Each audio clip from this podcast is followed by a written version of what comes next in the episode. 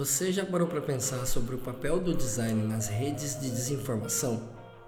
Pois bem, hoje nós vamos mergulhar nas entrelinhas desse assunto que é tão complexo quanto importante para entender as dinâmicas sociais contemporâneas, principalmente por estarmos tão fortemente inseridos na teia de relações digitais que nos conectam com o mundo todo em tempo real. Qual é o lugar do design nessas redes? Que tipo de ações nós podemos produzir na prática? Existe uma válvula de escape para essa realidade cada vez mais hiperconectada? É possível criar ferramentas e mecanismos de controle da desinformação? Vem comigo nesse mergulho.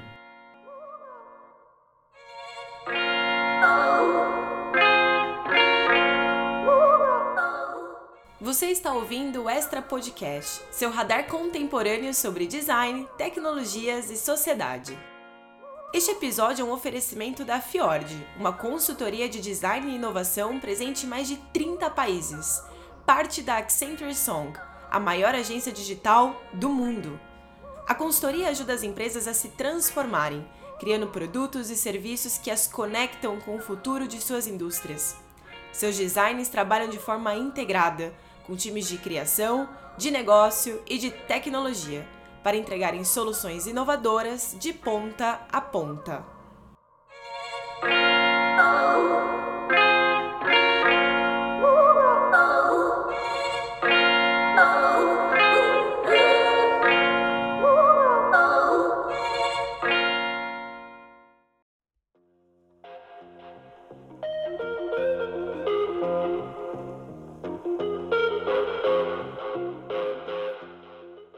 No episódio de hoje, o papel do design nas redes de desinformação, eu vou bater um papo com a Débora Machado, o Felipe Mamoli e o Ivan Lucchini. Eles vão ajudar a costurar uma série de pontos de vista sobre a forma como lidamos com as redes sociais e como podemos pensar os problemas e possíveis soluções dentro desse campo. Para começar, vamos entender melhor de onde vem essa ideia de desinformação. E quais relações a gente pode traçar com fenômenos mais antigos que acompanham a nossa trajetória enquanto sociedade? É, eu acho que é legal você ter comentado isso, porque. Esse é o Felipe Mamoli. Ele é cientista da computação pela Universidade Federal de Itajubá, mestre em política científica e tecnológica e estudante de doutorado também em política científica e tecnológica, ambas pela Unicamp né, muitas vezes o debate parece que a desinformação surgiu agora, né? Que é um fenômeno inédito que, que só começou a partir, sei lá, de 2015, alguma coisa assim. Mas sendo que tem uma relação com coisas muito mais antigas, né? Que são propriamente humanas, de certa forma, né? Sua própria relação com a verdade, etc. Então, acho que a gente não pode cair na ideia de que as redes sociais inventaram todos os problemas, né? Que eu acho que é, um, que é o lado oposto da ideia de que as tecnologias vão resolver todos os problemas. Né? Aí tem Sim. o lado oposto que é as, são essas tecnologias que estão criando todos os problemas. E acho que a gente tem que entender um pouco que não é isso, né? Porque as tecnologias não estão separadas da história do ser humano, né? Elas estão juntas, né? É a gente que faz elas, de certa forma. Né? Não a gente, né? Mas várias pessoas, são pessoas que fazem elas, né? Então eu acho que essa dimensão histórica da relação do ser humano com a verdade, né, eu acho que é uma dimensão que tem que ser, apesar de ser muito pesquisada e estudada, né, é, um, é uma coisa que precisa ser mais estudada ainda para a gente entender que tipo de relação que a gente está tendo com a informação, né? E também entender que informação é uma, é uma forma de definir uma coisa também que é histórica, né? O nosso conceito de informação ele não é universal. Né? E a gente tratando como se fosse universal, isso gera problemas da gente tentar, da gente conseguir entender como que a desinformação é uma coisa hoje e como que a verdade era uma coisa diferente antes e quais são essas redes de produção de verdade, né? Então eu acho que eu não sei, eu não sei se se diria que né, boato é a mesma coisa que desinformação, porque são fenômenos que talvez tenham uma continuidade, né? Mas que são bastante diferentes, né, no sentido da natureza deles, né? Porque a desinformação tem a ver com essa escala gigantesca da internet, e desses sistemas de mídia que a gente tem hoje, né? Sendo que o boato tem um outro tipo de escala. Né? Você, não, você não faz um boato que atinge 10 milhões de pessoas em um tweet ou uma coisa assim, né? Talvez que 10 milhões em um tweet seja muita gente, mas não sei, é, né, é uma outra escala completamente diferente, né? Então, ao mesmo tempo que é importante lembrar que tem uma continuidade histórica humana, né? Também é importante lembrar que tem uma particularidade do fenômeno atual, né? Então não pode, acho que, nem colocar tudo como se fosse novo e nem falar, não, isso sempre teve, então a gente não precisa se preocupar com isso, né? Porque a gente está vendo os efeitos que isso tem, né?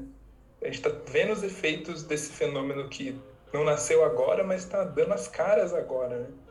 E a gente está percebendo os efeitos devastadores que tem em muitas dimensões, né? que mudam a própria forma de sociabilidade que a gente tem muitas vezes. Claro, não é de hoje que o ser humano lida com a produção e compartilhamento de narrativas de toda espécie. Para quem já leu Sapiens, do Yuval Harari, sabe que essa condição foi um dos fatores fundamentais para a perpetuação da nossa espécie. Para quem ainda não leu, fica a dica. As produções de narrativas ou mesmo de boatos e fofocas acompanham a gente de um tempão. Mas desinformação pode ser entendida da mesma maneira que boataria? A, a escala eu acho que é, o, é, um, é uma dimensão fundamental para entender o fenômeno da desinformação desse, desse formato contemporâneo, assim. Porque a gente pode voltar um pouco nessa ideia do que, que é a escala, né? Que tem a ver com isso que você falou dos mercados que é justamente você conseguir pegar uma coisa e transplantar ela de contextos, né? sem você precisar mudar ela demais. Então, o que, que é uma. Né, você conseguir fazer, por exemplo, o Facebook em escala. Né? O que, é o Facebook em escala? É ele ser, de certa forma, um mesmo Facebook em vários lugares muito diferentes. Né? É claro que o Facebook nos Estados Unidos não é o mesmo que o Facebook no Brasil, né? mas ele tem muitas coisas que são, sim, é, muito parecidas. Né? E, inclusive, por exemplo, ser a mesma empresa, né? E isso é muito significativo. E, e a escala, ela, ela é fundamental, né, para essas grandes plataformas é, contemporâneas e vários outros tipos de mercado também, mas ela traz alguns problemas importantes a serem pensados, né? Por exemplo, né, é, você, você tem todo um sistema de monitoramento de conteúdo nos Estados Unidos que ele funciona para a língua inglesa e ele não funciona para outras línguas, né? Porque no Brasil você vai ter muito menos gente empregada trabalhando com isso. Tem muitas línguas que não estão nem inclusas, né? No modelo de negócio do Facebook ou mesmo no Google Tradutor, né? Se você pensar na escala do Google Tradutor, tem muitas línguas lá de traduzir de uma coisa para outra, mas nem todas as traduções funcionam tão bem quanto outras. Tem línguas que não estão inclusas, por exemplo, a língua Guarani é uma língua oficial do Paraguai e falada por né, populações indígenas, etc., e não indígenas também. E ela não está inclusa no Google Tradutor. Isso é um problema de escala, né? Porque o Google Tradutor tem que ser tão grande, porque tem que dar conta de tudo, que ele não consegue dar conta de tudo, porque é basicamente impossível você dar conta de todas as expressões linguísticas uh, humanas, né? Até porque algumas coisas não são traduzíveis entre uma, entre uma língua e outra, né? Isso já se sabe, nossa, há muito e muito, muito tempo, né? Então eu acho que o problema da escala ele traz esse problema de que tem, os contextos são diferentes. Então você tem um choque entre você você não quer alterar o seu produto para ele ter efeito em outro lugar, porque isso gera um custo que pode inviabilizar ele de existir nesse outro lugar, né? Imagina se você tivesse que fazer um todo um, um Facebook novo para cada país que ele fosse operar, né? É impossível, não faz sentido, né? Aí cada país teria que ter com a sua própria infraestrutura, sua própria lógica de funcionamento, né? Isso para o Facebook seria impossível de fazer um novo sistema a cada país que ele vai fazer operação. E então, né, nessa ideia de que de você não ter custos para mudar de contexto, você cria esse tipo de tensão, né? Onde, por exemplo, informação é uma coisa diferente para cada lugar, né?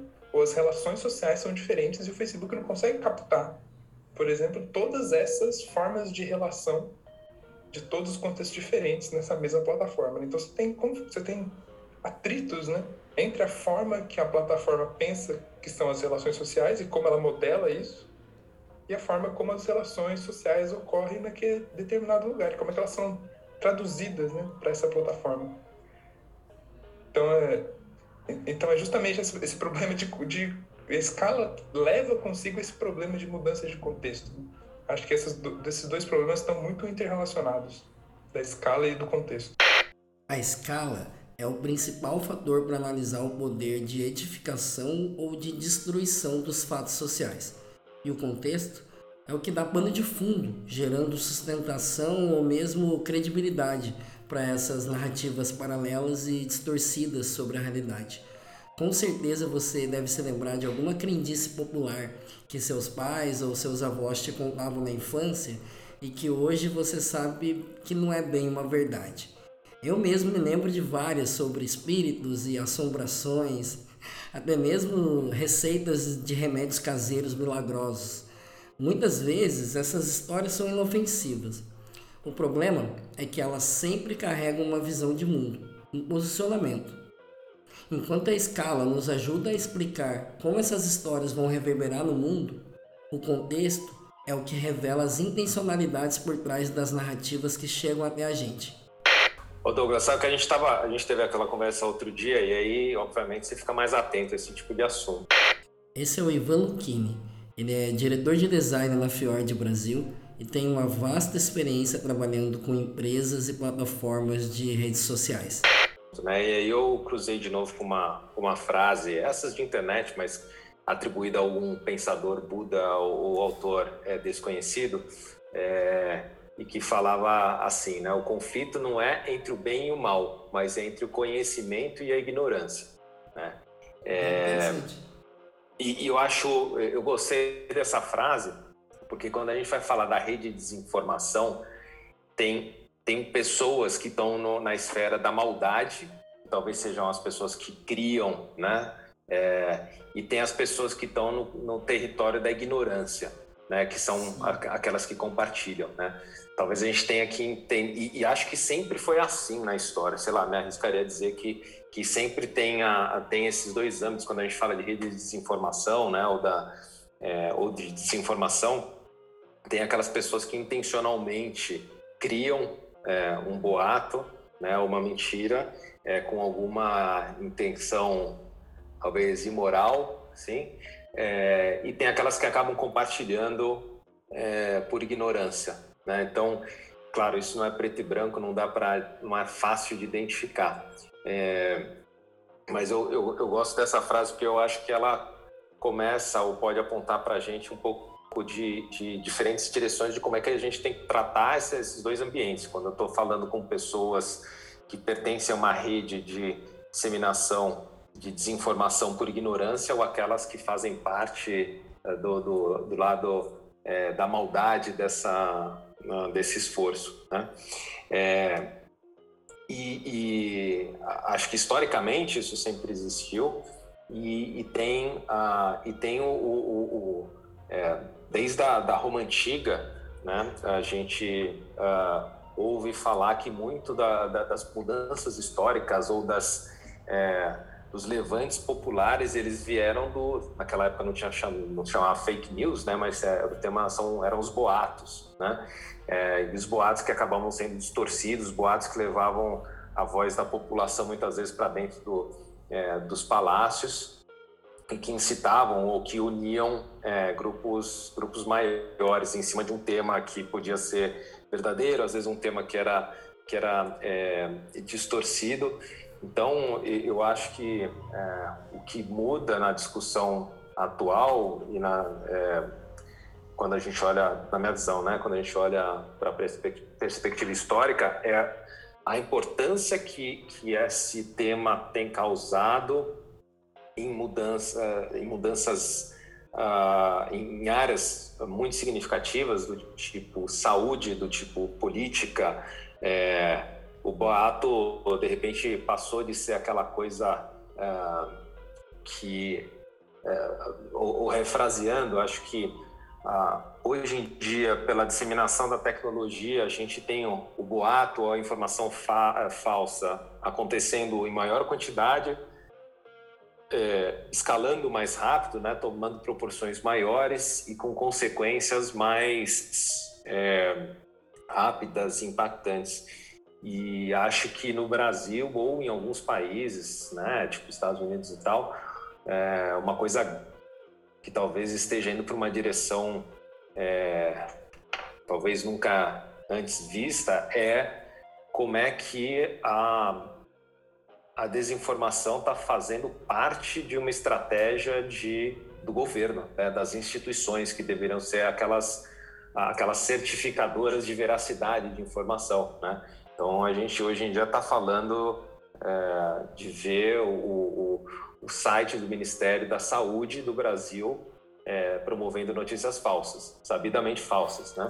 É, a gente vê é, coisas similares nos Estados Unidos. Né? A gente tá e a gente vai se acostumando com as coisas, né? A gente é, hoje a gente vê todo dia no jornal é, o consórcio de veículos de imprensa tendo que falar o número de pessoas que morreram porque simplesmente o governo é, trancou esses dados e, e não divulga. Então, é, acho que tem dois temas aqui importantes. Um é o tema da, da notícia falsa é, e o outro é, é, é, a, é a, omissão. Né? Acho que tem, a gente tem que olhar para esses dois ambientes: a mentira né? e a nossa busca por verdade e a omissão e a nossa busca por transparência. Né? Não é à toa que você tem tantos portais assim de, de transparência hoje em dia ganhando relevância. Então, é, acho que mentira e omissão é, são gradientes ali de uma, de uma mesma intenção, de alguma forma, que precisam ser tratadas de forma diferente, assim como a gente trata o, o, a, o mal e o bem, ou o conhecimento e a ignorância,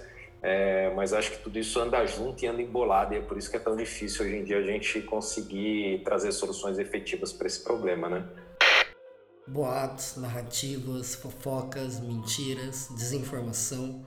Parece que tudo isso são nomes diferentes para o mesmo fenômeno, né? Mas como vimos, o contexto e a escala em que essas informações circulam na sociedade é o que dita sua capacidade de produzir efeitos e até mesmo de mudar o curso da história. Um exemplo muito interessante disso é relatado pelo filósofo e comunicólogo canadense Marshall McLuhan em sua obra A Galáxia de Gutenberg, em que ele analisa a primeira grande revolução da informação vivida pela humanidade, a invenção da imprensa gráfica de Gutenberg. Você deve se lembrar das aulas de história no ensino médio sobre como funcionava o sistema feudal, uma sociedade regida por duas principais castas, a monarquia e o clero. Para todos os efeitos, eram eles que controlavam as narrativas em curso na sociedade da época, principalmente porque eram as únicas pessoas capazes de acessar informação. Eram as únicas pessoas que sabiam ler, inclusive.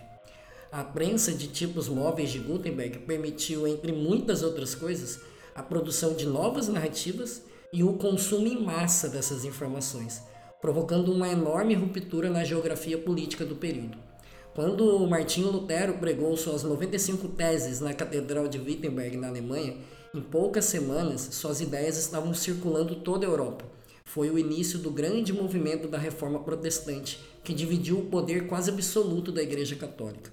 Muitos historiadores vão dizer que não fosse a invenção da imprensa, a reforma nunca teria acontecido. O mais interessante nessa história foram as consequências a longo prazo. McLuhan diz que é desse período que surgem as lendas de sereias e outros contos fantásticos que até hoje dominam o nosso inconsciente coletivo. Uma vez em que começava a se produzir um sem número de novas histórias, de novas narrativas, a sociedade passou por uma espécie de intoxicação da informação, uma crise da verdade. Eram tantas histórias, tantas narrativas em circulação, que passou a ficar difícil julgar o que era fato do que era boato. É nesse cenário que surge a ideia da ciência, ou melhor, do método científico, que nada mais é do que um mecanismo estruturado com base em experimentos empíricos e replicáveis, que servia para mostrar para as pessoas o que era fato e o que não era. Percebem algum paralelo com a nossa realidade hoje em dia? O que nós chamamos de fake news tem uma cauda longa na história da humanidade.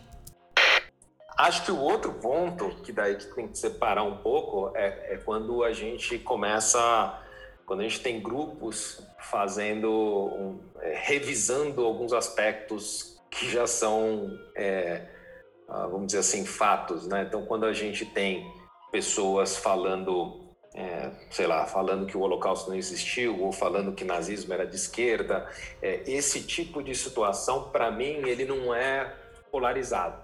Né? Isso eu não, eu não acho que é. é para mim, isso é, é, reside num grupo muito específico, né? É, que é uma mistura ali de, daqueles dois universos da maldade e da, e da ignorância. Né? É, com um agravante de você ter pessoas do governo, né, como, como ministros, falando esse tipo de situação. Então, esse revisionismo histórico é, que tem que ser feito com análise, com informação e tal, ele é feito a partir de, de, de qualquer boataria, qualquer inconsequência, qualquer conversa de bar das mais absurdas, e isso no, no, no estado que a gente está agora ganha, ganha, ganha espaço.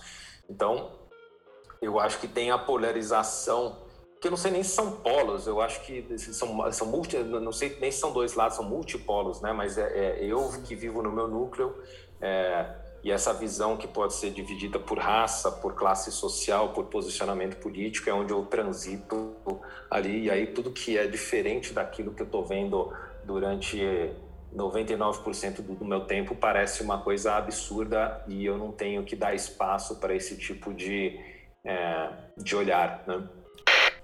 Esse movimento de se fechar em uma redoma de informações que só confirmam o seu próprio viés de mundo ficou conhecido recentemente como o fenômeno das bolhas, um processo pelo qual as pessoas seriam enredadas num looping de informações pasteurizadas, ditadas por algoritmos e customizadas para reforçar o que elas mais querem ouvir. Eu acho que é muito interessante a gente olhar para esse conceito da economia da atenção. Essa é a Débora Machado.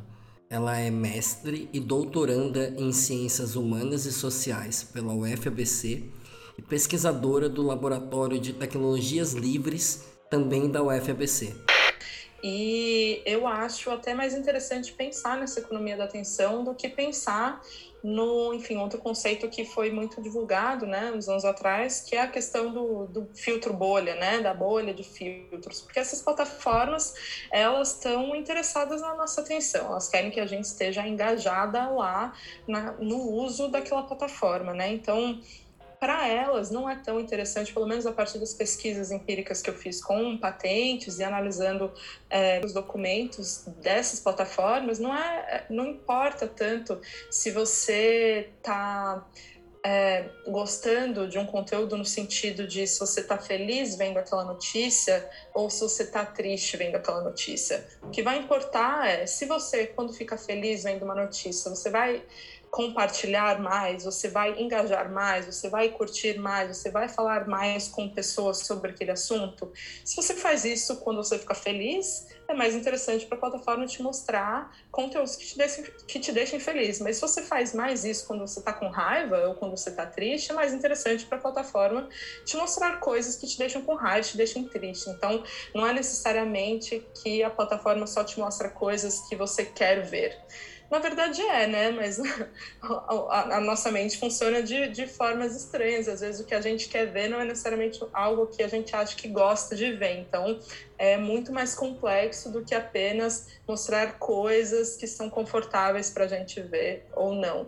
Então pensando na economia da atenção, isso faz muito sentido, porque é exatamente é, é essa moeda de troca, né?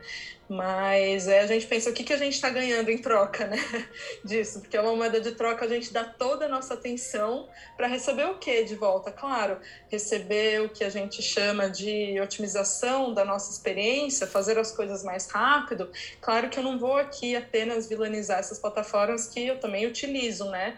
É, eu gosto de chegar mais rápido num lugar. Eu gosto de, às vezes, estar escrevendo algum e-mail e aparecer uma palavra que era exatamente a palavra que eu queria escrever naquele momento.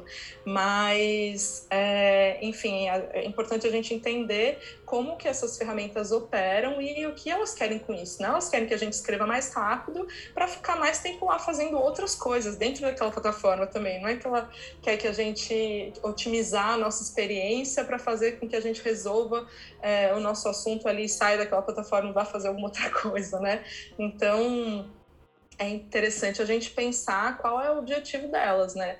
Mas claramente está cada vez mais, mais é enfim, óbvio como essas plataformas querem a nossa atenção o tempo todo, né? Porque elas estão cada vez mais presentes em outras é, outros âmbitos da nossa vida, né? Enfim, se a gente for dar algum exemplo besta, né? Agora temos é, enfim, smart lamps, né? lâmpadas inteligentes. Mas aí, para você ligar a sua lâmpada, você precisa pegar seu celular, você precisa abrir um aplicativo. E a partir do momento que você abre o seu aplicativo do Google, você também vai checar o seu e-mail e você também vai responder alguém. Então, assim, é, é uma rede muito mais ampla do que aquela funcionalidade direta que aquele serviço tem, né? Então a gente tem que pensar na atenção, nessa economia da atenção, em várias interligações que não são exatamente é, aquilo que a gente está olhando para aquela função, para aquele aplicativo, né? É uma rede de conexões muito grande.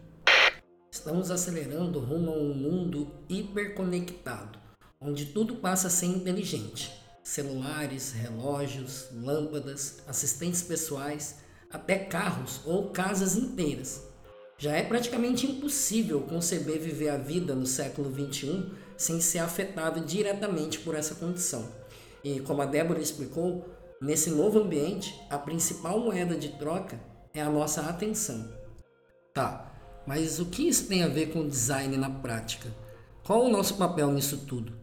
Na visão do Ivan, a resposta está exatamente na forma como essas redes são desenhadas e projetadas. É, eu li outro dia um outro termo que eu gostei também para essa economia da atenção, chama capitalismo da vigilância. Aqui o Ivan falando.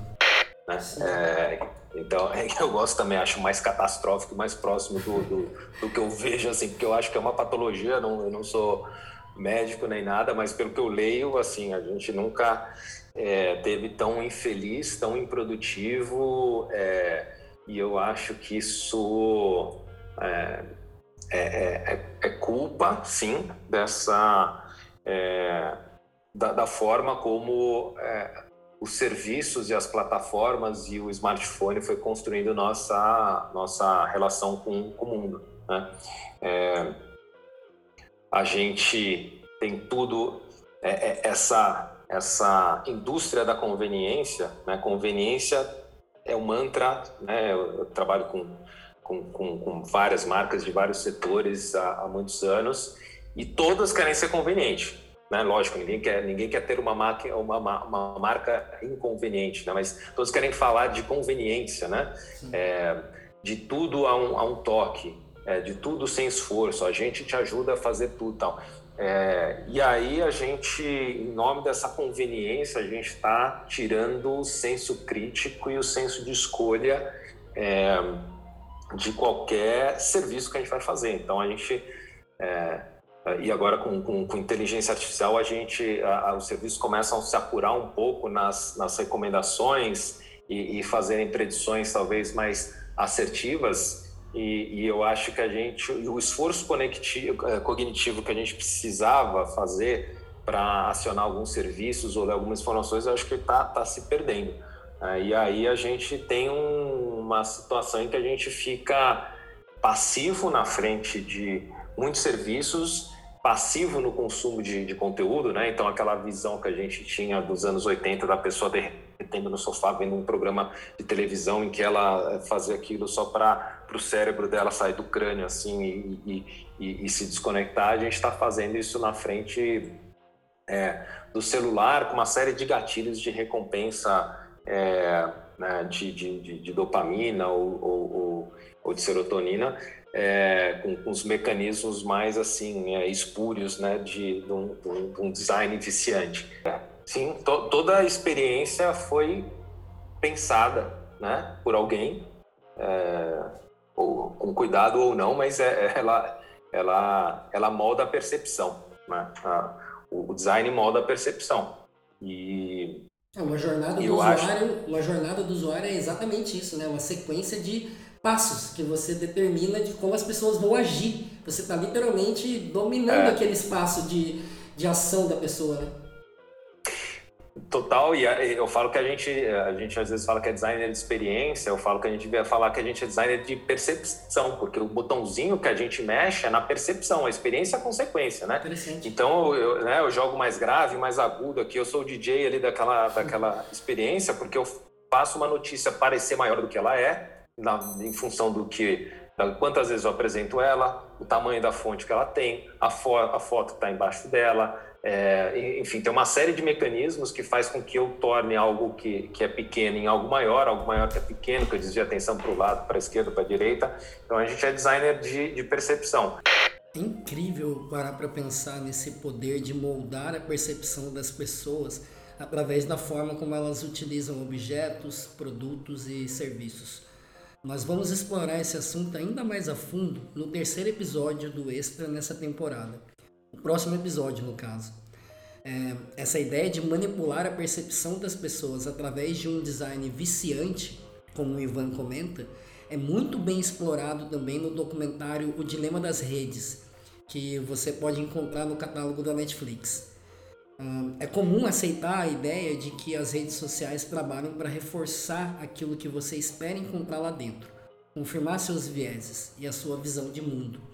Mas a verdade é que elas exercem um outro papel, um controle, uma modulação do comportamento humano a partir do mecanismo da captura de atenção, de recompensas rápidas e super excitantes. A pesquisa de mestrado da Débora trata exatamente sobre essa questão de modulação do comportamento. Vamos ouvir ela.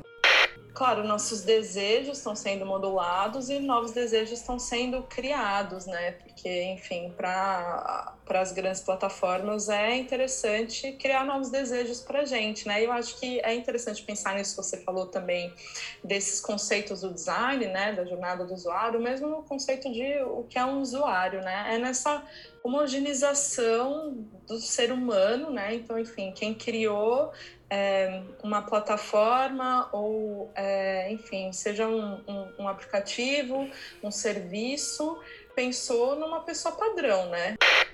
Sim, essa ideia de padronização e homogeneização dos usuários foi tema do nosso primeiro episódio dessa temporada do Extra.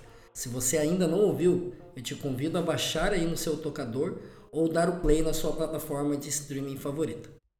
E aí a gente pensa, quem cria essas plataformas normalmente é um homem cis, branco, heterossexual, que vai pensar numa pessoa similar. E aí pensa que um serviço é utilizado por pessoas no mundo inteiro, né?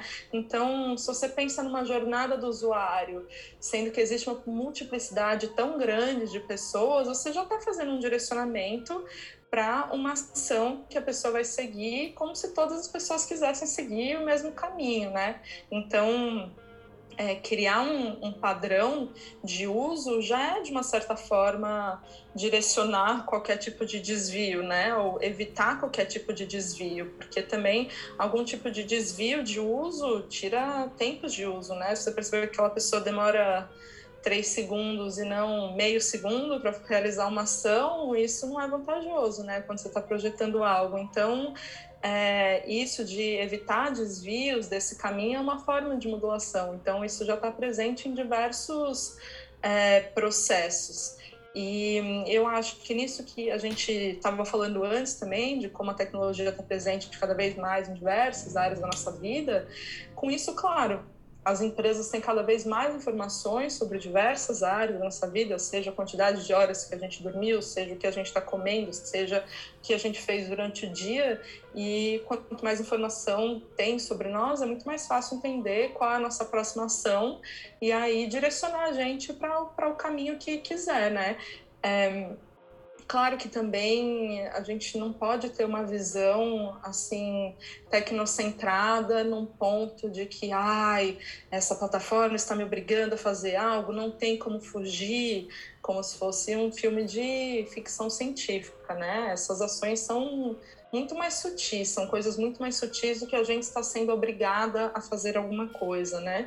É muito mais no sentido de, bom, tenho essas opções e essas opções são interessantes para mim, então você quase nem sente que você está sendo direcionado para uma ação, né?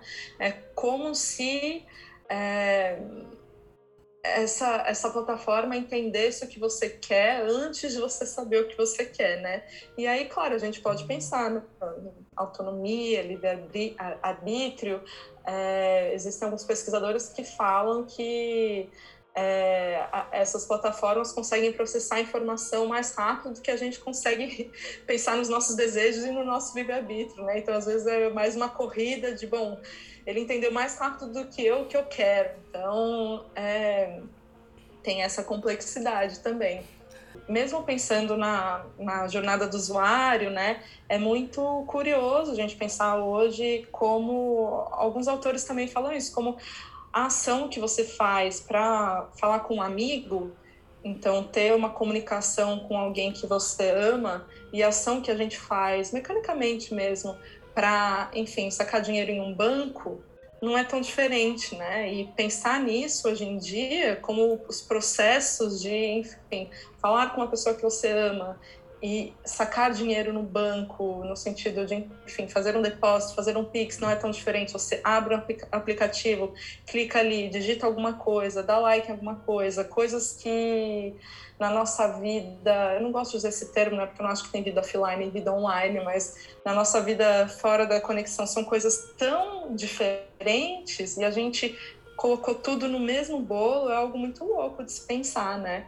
É, a lógica acaba sendo a mesma: pegar um, um artefato, pegar seu celular, apertar um botão, abrir ali, são coisas muito similares. Eu acho que isso tem um impacto muito grande nas nossas ações e como a gente enxerga as nossas ações também, né?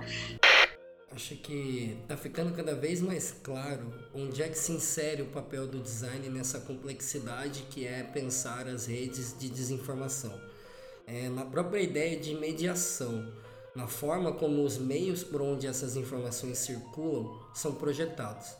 A própria palavra interface tem uma raiz nesse sentido de meio, é aquilo que está entre, é o que media uma experiência, portanto. O meio é a mensagem. Essa frase icônica é também o título homônimo de uma outra obra importante do McLuhan, Nela, ele reflete sobre essa questão de que, tão importante quanto as mensagens que estão em circulação na sociedade, são os meios pelos quais elas chegam até as pessoas. Na visão dele, é isso que explica as intencionalidades e os jogos de poder por trás do debate público. Um exemplo prático é pensar nas campanhas do Trump e do Bolsonaro, que foram largamente orquestradas pelo WhatsApp, pelo Facebook, e a gente pode se perguntar por que necessariamente foram feitas por essas redes. Aqui no Brasil, no celular da maior parte das pessoas, cabem poucos aplicativos por falta de espaço na memória. E, portanto, prioriza-se sempre o que é mais essencial. O WhatsApp é hoje o software mais usado no Brasil, um meio quase essencial para viver a vida nos dias de hoje para quem está inserido no meio digital. Ao mesmo tempo, as empresas de telefonia oferecem o WhatsApp de graça nos planos de pacotes de dados. É, planos muitas vezes limitados ou avulsos e é difícil sobrar crédito nesses casos para verificar a veracidade de informações que chegam por ali. É, direto na palma da mão, nos grupos mais variados possíveis do WhatsApp. Né? Para centenas de milhares de brasileiros, o WhatsApp é a única ferramenta de acesso ao mundo. Nesse caso, mais importante do que avaliar o meme X ou Y, é necessário olhar a configuração da rede, o meio. O meio é a mensagem.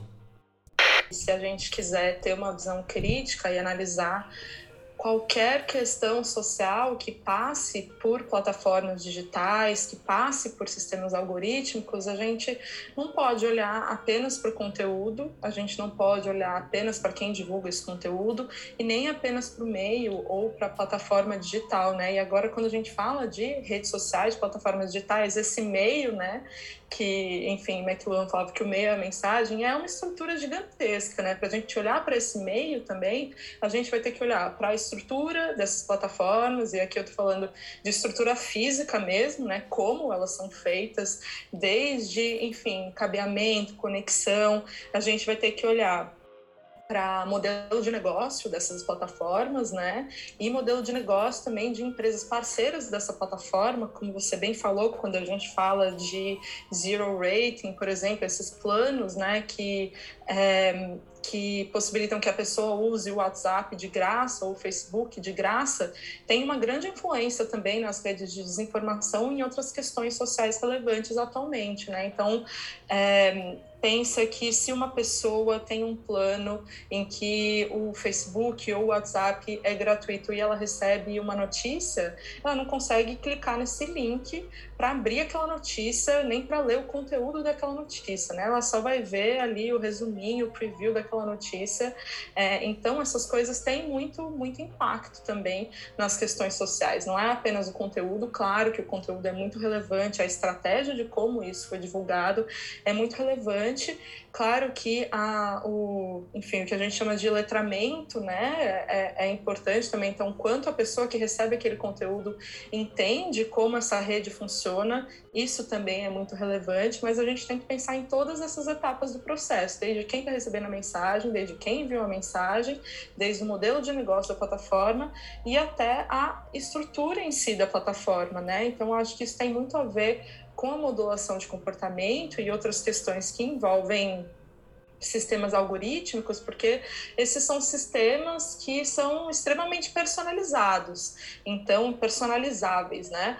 Então, todos esses pontos vão influenciar no resultado também. Então, se ele retira dados, se ele extrai dados da pessoa, as ações daquela pessoa vão ter uma influência na, na, na ação desse sistema algorítmico também. Então, é, como essa plataforma é estruturada também vai ter uma influência em como esse sistema algorítmico funciona. É, o que a, a plataforma quer como é, vantagem, seja financeira, econômica ou de posicionamento político também, vai ter uma influência nesses sistemas algorítmicos e na modulação de comportamento que os utiliza para modular as ações do usuário. Né? Então, esses são sistemas muito complexos que levam em consideração diversos pontos. E para gente entender como que esses sistemas funcionam, a gente precisa olhar atentamente para todos esses pontos entender como que isso vai ser diferente, vai ter uma consequência diferente dependendo de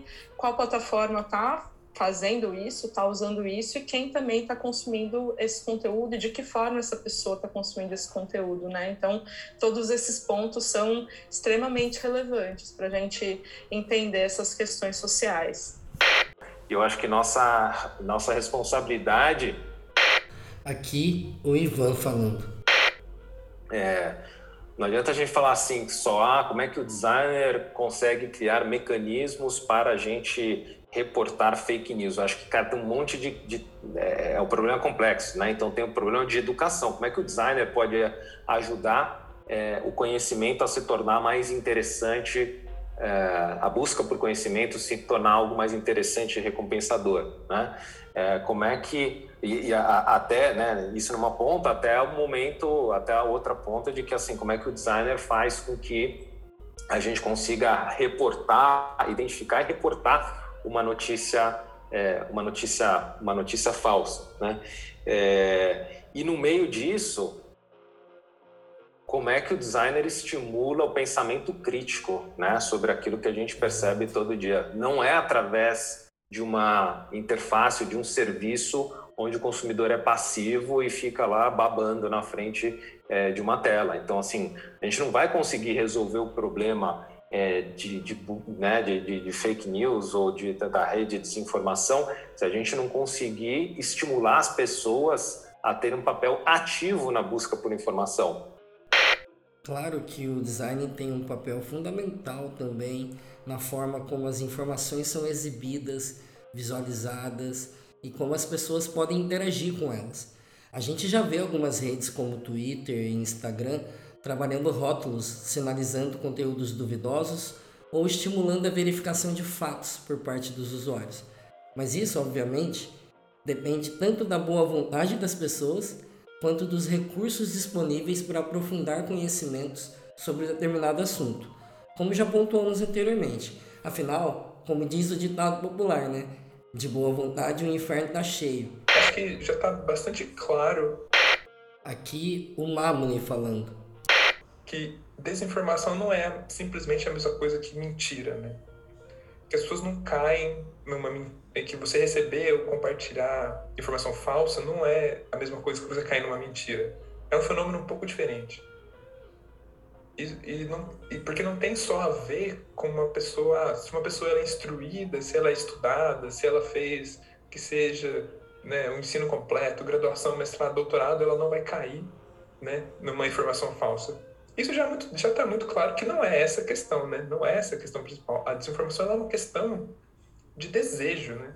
Ela tem a ver com uma coisa mais complexa sobre as visões de mundo individuais, e essa coisa da individualidade é importante nessa questão da desinformação, né? porque tem a ver com uma certa erosão né, dos conhecimentos especialistas, das autoridades, né, de quanto que você confia ou não nas fontes, né? Então tem a ver com, com essa relação mais individualizada do conhecimento, do qual essas plataformas estimulam, né? obviamente não nasceu com elas, mas elas têm um papel importante em proporcionar a difusão dessas, dessas formas de conhecer, né? Então eu acho que essa dimensão, essa, essa é interessante para ser trabalhada como um conceito, né, que a gente, como um conceito que, que nasce das pessoas que estão usando essas plataformas, né? E tentando dar sentido para essas suas experiências. E como que isso se relaciona com é, liberdade de expressão? Acho que esse é o grande dilema é, né, desse momento que, que a gente vive, que a gente interage com esse tanto de plataforma diferente, onde cada uma tem uma certa segmentação de idade, de tipo de público, de tipo de opinião que está acontecendo ali, o que tipo de mídia que circula. Então eu acho que né, a liberdade de, de expressão ela passou a ser não só uma questão do que você fala, né, mas extremamente vinculada né, às, às mediações do, de como é que esse seu discurso está circulando. Né? Livre-arbítrio, autonomia, liberdade de expressão são conceitos intimamente ligados a essa discussão sobre o funcionamento das redes. Vira e mexe a gente vê o debate público incendiar em torno deles. Recentemente, o youtuber e podcaster Monark, ex-integrante do canal Flow Podcast, foi protagonista de um enorme debate caloroso dentro das redes e fora delas sobre o assunto da liberdade de expressão. Ele defende a ideia da liberdade restrita de opinião, doa quem doer. Chegou a dizer que partidos nazistas deveriam existir livremente para que possam ser rechaçados socialmente. Controverso, polêmico ou loucura.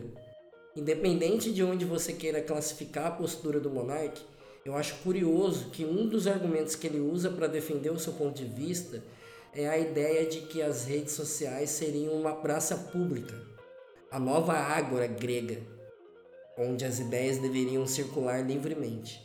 Talvez ele só não tenha se dado conta de que não se trata de uma praça pública, mas sim de praças privadas. É a praça do Elon Musk, do Jeff Bezos, é a galáxia de Zuckerberg para brincar ainda mais com a analogia, poderíamos classificar esse cenário como uma espécie de feudalismo digital, onde somente uma casta privilegiada de engenheiros de softwares, diretores de produto e boards de investidores tem acesso ao funcionamento dos algoritmos que modulam as narrativas em curso na nossa sociedade. É, eu acho que essa ideia de que as redes sociais são a nova praça pública, né? Isso é é muito difícil de imaginar que isso tem algum sentido prático na forma como elas, como elas operam, né? Elas são, é, elas são produtos de empresas privadas, né? Que controlam, de certa maneira, né? não 100%, isso é importante deixar claro, porque os usuários nessas plataformas têm uma dimensão extremamente importante de como elas funcionam, né? Não é a plataforma que define tudo como ela funciona, como ela é usada, né? Mas a ideia de que é, existe uma liberdade restrita nessas plataformas não faz sentido, né? O nosso feed ele é organizado de uma certa maneira, né? As interações que a gente tem na plataforma elas são limitadas através das noções de interação que essas plataformas implementam, né? Através dos designs, né? De relação e de interação que estão colocados nessa, nessas plataformas e que são pensadas com, com certas ideias de como elas devem ser usadas. Né? E é óbvio que elas não são só usadas da forma como elas são pensadas para usar. Né? Isso está muito claro né, desde o começo da, da, internet, de que não tem como você controlar 100% o que, como o produto vai ser usado. É aqui que chegamos em um grande impasse para o campo do design, que é a ideia do uso desviante. A, até mesmo a interface mais cuidadosamente pensada estará sujeita a desvios e interpretações particulares de certos indivíduos. O ideal do design funcionalista e universal não só não é possível, como também nunca existiu. A sutileza humana é diversa demais, rica demais em nuances para ser enquadrada em um padrão único. É, tem tem é... aqui o Ivan falando. Alguns aí é um papo mais de, de, de psicanálise, né? não sei nem é, qual seria a especialidade, mas acho que antropólogos, sociólogos e talvez psicanalistas falam que assim, né, tem três freios da, da moralidade ou da imoralidade, né? que assim, é, é culpa, é, é, é, o medo, perdão, né? então é o mais básico de todos, é o medo de, de, de acontecer alguma coisa comigo, é vergonha e culpa. Então, medo, medo, vergonha e culpa. Medo tem que ser para quem tem que ser a punição para quem produz o, o conteúdo falso. É, culpa, a gente deveria se sentir quando, quando a gente divulga algum conteúdo que é falso, mas nem todo mundo sente culpa porque não se conecta com o aspecto moral daquela ação.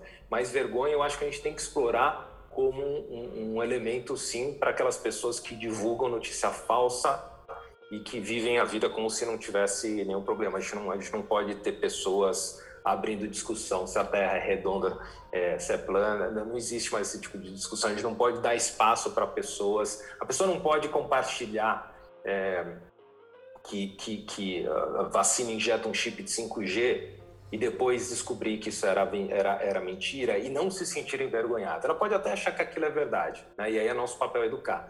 Mas ela depois ela não, ela não pode. É, eu acho que a gente tem que de alguma forma explorar essa, é, é, essa dualidade entre educação, entre recompensa por, por, pelo esforço em direção a, a, ao conhecimento e uma punição uh, para a disseminação de, de, de, fake news. Né? Nem, nem que essa, essa punição seja na dimensão, vamos dizer assim, mais simbólica do que a vergonha poderia representar.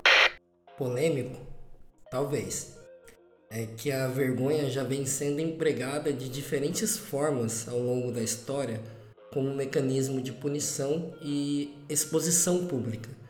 A expoliação na Roma Antiga, bruxas queimadas na Idade Média, as caminhadas da vergonha na Inglaterra do século XV, os enforcamentos em praça pública no Brasil colônia, a cultura do cancelamento virtual no século XXI. São práticas distintas, é claro, mas guardadas as devidas distinções, elas remontam essa mesma ideia de se trabalhar a vergonha pública como um mecanismo de punição.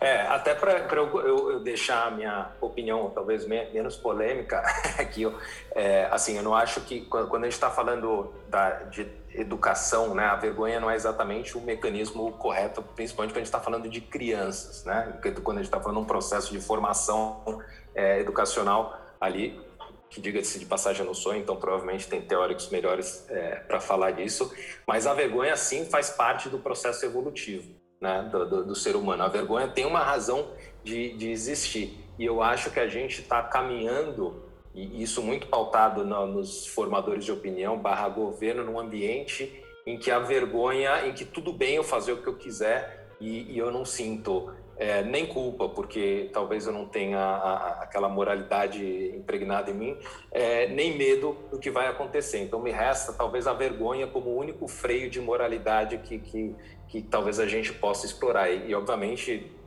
dentro de um espectro que, que, que, faça sentido, não, não o caminho da humilhação, né? mas obviamente é, é, é discutível aqui o tema, mas eu lembrei, de, inclusive, de um, de um exemplo relativamente conhecido de uma escola lá em Israel que começou a cobrar quando cobrar os pais, né? Cobrar financeiramente os pais que deixavam as crianças até mais tempo na escola.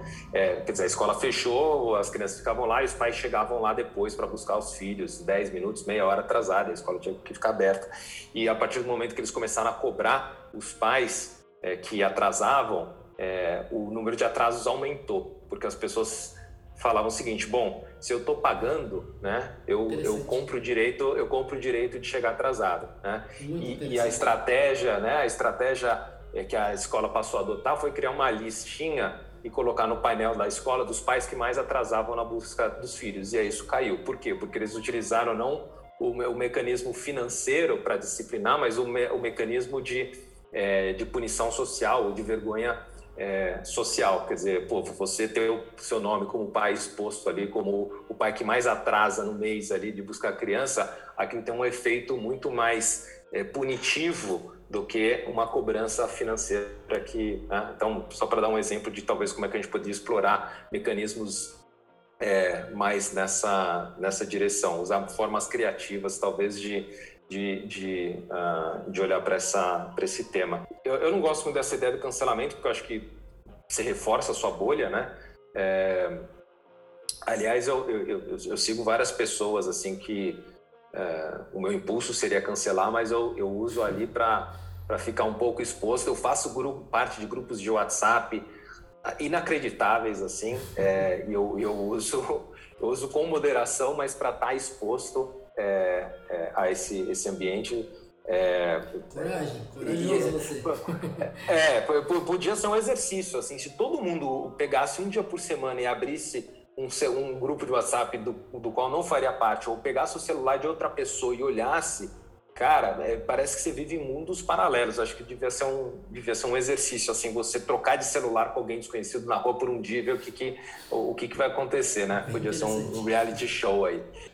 É, mas sobre o cancelamento, Assim, eu particularmente não gosto muito dessa, dessa ideia, porque eu acho que reforça o seu viés de, de percepção de mundo, mas eu acho que o cancelamento não está muito ligado no ambiente da vergonha, eu acho, porque para mim o tema de cancelamento talvez tenha a ver com uma punição mais é, de grana, né? Porque são geralmente influenciadores que crescem é, ou, ou, através do número de seguidores ou que e aí fazem patrocínios de marca, né? São patrocinados por marcas pelo número de exposição então, talvez isso tenha mais um recado financeiro do que um recado de vergonha. Não sei, mas não, não tenho certeza. Principalmente se a gente pensar ali em, em, grupos como o Sleep Giants, né, que tem feito um trabalho uhum. bem nesse sentido mesmo, né, de desmonetizar é, é. desmonetizar ali discursos problemáticos a partir exatamente desse mecanismo, sei lá, de, a gente poderia chamar ou, ou, ou de vergonha social ou de cancelamento, alguma coisa nesse sentido. É, porque tem muito, acho, de fake news é, ou distorção, né? Assim, que, que, é, que é cortina de fumaça, né? O tempo inteiro sim, também, né? Que, é, que isso que eu falo que é quando a gente está usando como a gente está num ambiente e num governo onde fake news faz parte de uma estratégia de, de poder, né? Porque elas não são só utilizadas para convencer as pessoas de uma coisa que é absurda, mas é para distrair outras pessoas de um, de um assunto, né? As redes de desinformação são um fenômeno próprio da nossa época. Um fato social que explica de maneira contundente o modo de vida tecnocrático no século XXI. Pensar o design no meio disso tudo é fundamental, visto que está na essência da nossa profissão o trabalho com a informação, a criação de narrativas e a construção de ambientes, produtos e serviços que habilitam experiências sociais das mais diversas possíveis. Um assunto tão complexo como esse abre margem para uma série de pontos de vista diferentes e super interessantes. E nós gostamos muito quando esses assuntos ganham contornos de complexidade. Quanto mais a gente abre essa caixa preta, mais caminhos vamos descobrindo, por onde podemos caminhar por horas a fio. Se deixar, a gente passa um dia todo aqui conversando sobre o tema. Mas a minha ideia é muito mais te trazer provocações, colocar esse assunto no seu radar e te estimular a pensar mais sobre o papel do design nas redes de desinformação daqui em diante. O assunto não se encerra aqui. Você pode trazer seus comentários, críticas e sugestões nas redes da escola. Basta procurar por Aprender Design na sua rede social favorita ou acessar os links aqui na descrição do episódio. As dicas e sugestões mencionadas aqui no programa também vão estar aqui na descrição do episódio. Ah, não se esqueça de curtir o episódio na sua plataforma de streaming favorita e dar a nota pra gente lá também. E claro, compartilhar nas suas redes sociais. Isso vai ajudar muito a gente a ganhar mais visibilidade. Afinal, é assim que as redes funcionam, né?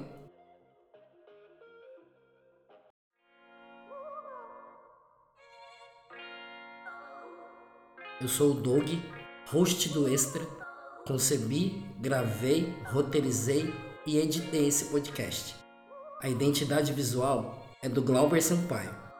Esse episódio é um oferecimento da Fjord Brasil, Part of Accenture Song, uma produção Aprender Design.